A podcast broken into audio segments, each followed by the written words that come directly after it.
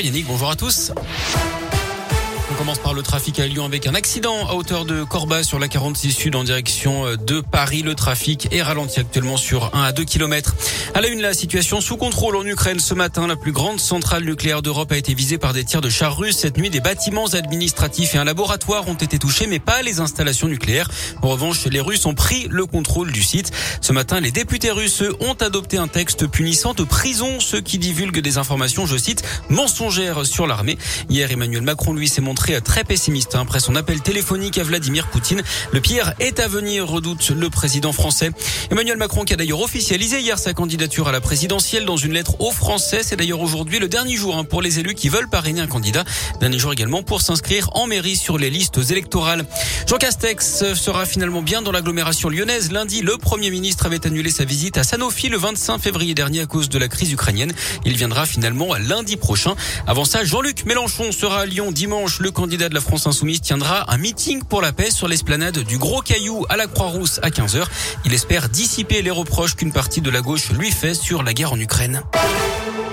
Actu également euh, ce matin, cette explosion dans un immeuble d'Aubervilliers en Seine-Saint-Denis. Trois personnes ont été grièvement blessées, 19 autres plus légèrement touchées. 200 pompiers au total ont été mobilisés. Ils craignent un effondrement de la structure. Les recherches se poursuivent hein, pour vérifier s'il y a d'éventuelles victimes dans les décombres. L'origine de l'explosion est pour l'instant inconnue.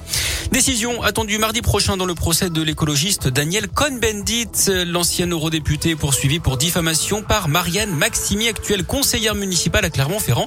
En janvier 2020, Daniel Cohn-Bendit avait affirmé sur un plateau télé que celle qui était alors candidate France Insoumise à la mairie avait participé au saccage du QG de campagne d'Éric Fédy, son adversaire La République En Marche.